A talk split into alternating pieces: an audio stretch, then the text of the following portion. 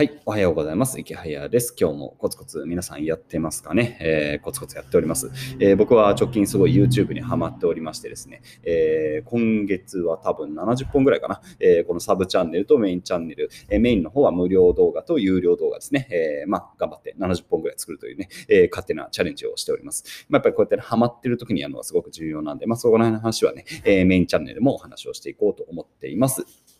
さてさて、今日の話は何かっていうと、えー、ファッションの話をしたいと思うんですね。えー、なんでファッションの話と思うかもしれませんが、えー、あの、マコナリ社長って皆さん知ってますかね、えー、マコさんと僕は呼んでますが、マコさんはね、えー、全身ユニクロだそうです。全身ユニクロね、えー、ユニクロといえば、まあ安い、なんかこうね、えカジュアルなね、え服ですよ。で、マコさんはねえ、今、自分のね、あのメルマガが、めちゃくちゃメルマガ？えー、まあなんか独自独自のね、こう有料コンテンツ配信サービスやっていまして、あっちでなんとですね、年商3.6億円ぐらい作ってるんですよね。いやー、すごいですよねっていうね、まあ、大金持ちですよ。大金持ちの眞子さんはね、えー、ユニクロしか着ないということで、えー、面白いですよね。で、まあ、何を眞子さんはおっしゃってるかっていうと、えー、服、その外見で戦うんじゃなくて内面で戦おうと。で、何か挑戦して、えー、生きている。その方がかっこいいじゃないかみたいなことをね、えー、YouTube なんかでもおっしゃっていて、えー、まあ、すごいね、その通りだなという感じがします。まあ、僕自身も、えー、ユニクロではないですが、この、えー、いつもね、同じシャツを買ってます。えー、特にこだわりがあるわけではないんですが、えー、SPU、え、スプーっていうのかな、えー、スプートニクというね、えー、なんか楽天ポイントがすごいつくブランドなんです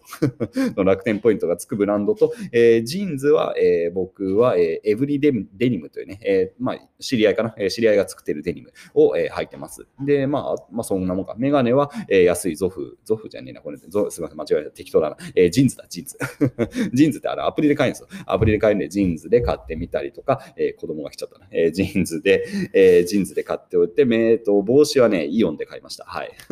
そんな感じで、まあ、適当に買ってるという感じですね。で、アクセサリーも特に僕はつけないので、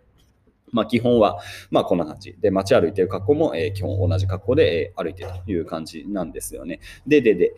あの、なんでこの今日はファッションの話かっていうと、えー、もうファッションっていうのは、えー、外見をある種取り作る、取り繕うようなものではなくなってるんですよね。それはなぜそうなったかというと、僕らは SNS とか YouTube で、えー、もう今生き方っていうのをね、え見せることができた。ファッションっていうのは何だったかっていうと、やっぱりその人の人となりっていうのをね、えまあ、なんだろうな、こう見た目で判断する。まあ、あるいは、なんでしょうね、こう一つのこう、なん、なんでしょう、まあ、記号みたいなものなわけですよね。え例えば、こう、シャネルっていうのをね、え身にまとっていたら、えー、この人はお金持ちだとか、まあ、成功者だみたいなものというか、えー、まあ、外に対して堅持することができたわけですよね。でも、今って何でしょう？それ時代が変わってきてですね、もうそういうことをしなくても、ある種、えー、自分の生き方とか、その自分のステータスっていうのは、まあ、見せることができてしまうと。で、それは何かって言えば SNS とか YouTube ですよね。まあ、SNS の、例えばフォロワーが多いって言ったら、もうそれはもう一つの、まあ、シャネルを着てるとかよりも、ある意味すごいわけですよ。もうそれ自体が、えー、ある種の自己顕示になっていると。えー、まあ、良くも悪くもね、えー、そうやってファッションになっている。その身にまとう服ではなくて、例えば SNS のフォロワー数、あるいは、えー、その発信内容ですね。何を発信しているか、あるいはどういう人とつながっているか、こういうものが、え、ファッションの中に僕らはもう今取り込むことができてしまっていると。だから SNS とか YouTube によって、え、僕らはわざわざ外見を取り繕わなくてもですね、もうちゃんと自分の、え魅力みたいなものはちゃんと提示することができていると。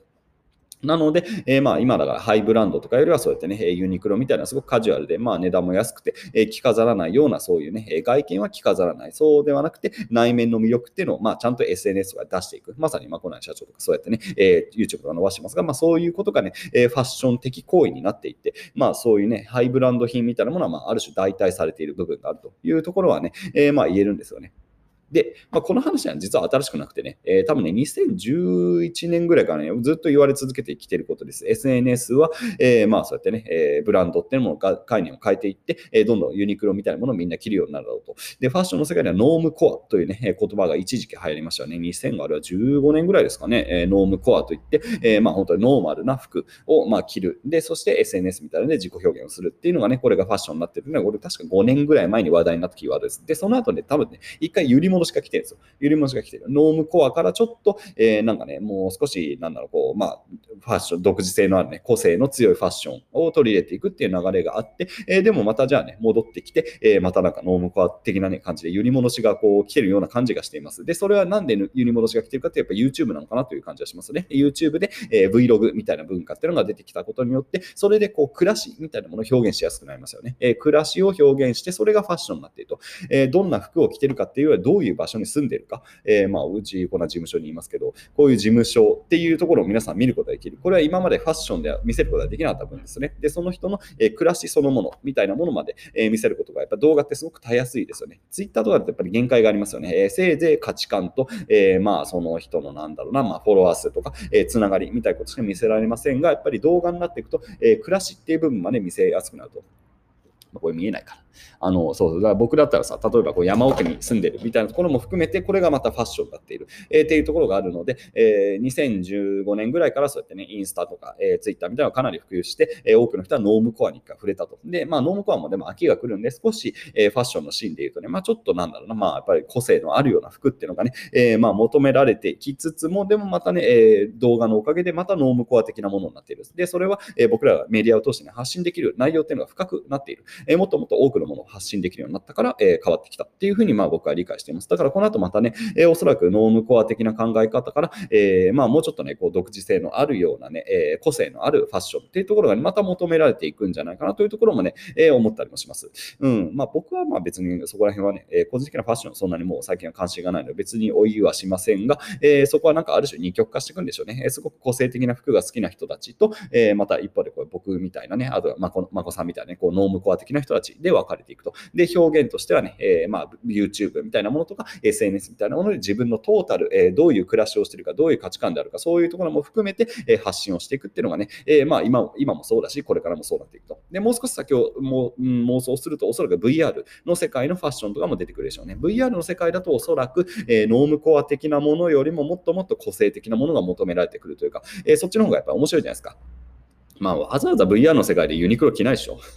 どう？皆さん着ます？なんか VR ワールドの中でさ、こうね、入ってさ、いろんな人と交流できたときに、あえてユニクロを着る人って多分、でももっとそうなってくるのかな？まあ、少なくともね、もう黎明期においては、えー、多分、あの VR の世界ってみんなはっちゃけた面白い服を着ると思います。まあ、僕はね、あの YouTube とかこういうのと、あのアイデンティティを同一にしたいので、多分この格好、同じような格好をすると思いますけど、多くの人は例えば猫耳をつけるとかさ、えー、なんかもう全然なんか鳥になってるみたいな感じとかね、えー、もうワニになるとかさ、えー、全然然違うこの見た目っていうのをその VR、バーチャルリアリティは楽しむことができるんで、まあ、そっちを行くんじゃないかなとは思いつつも、うん、そうですね。まあ、うん、どう、どうなんだろうな。これはまあ面白いですよね。VR の世界のそのファッショントレンドっていうのも多分確実にありますし、まあ今ゲームの世界でもちろんね、えー、あの動物の森とかファッション要素があるあるし、えー、その他もろもろね、えー、いろいろファッション要素があるゲームっていうのは当然たくさんあるんで、えー、まあそういうところに多分ね、示唆、ヒントがね、多分詰まってるんで、まあまあこの話を考えるのはまだ早すぎますけど、まあ妄想としてはね、非常に面白いので、えー、VR 世界ではじゃあどうやってファッションを変わっていくかというところがね、えー、なかなかね、えー、まあ、議論していくか面白いテーマなのかなと思います。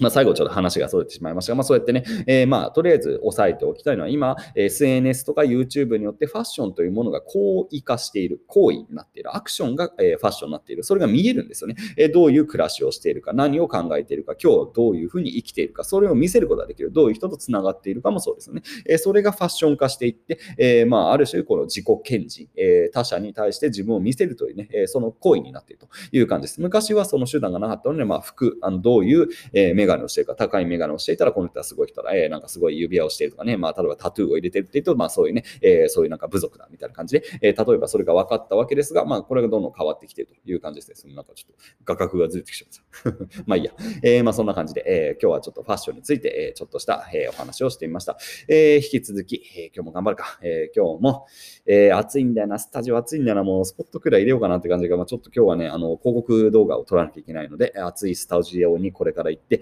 えー、15分ぐらい動画を撮ろうと思います。で、その後は、えー、引き続き無料動画をね、楽しくこの涼しい空間で撮ろうと思います。それでは皆さん、良い一日を。バイバイ。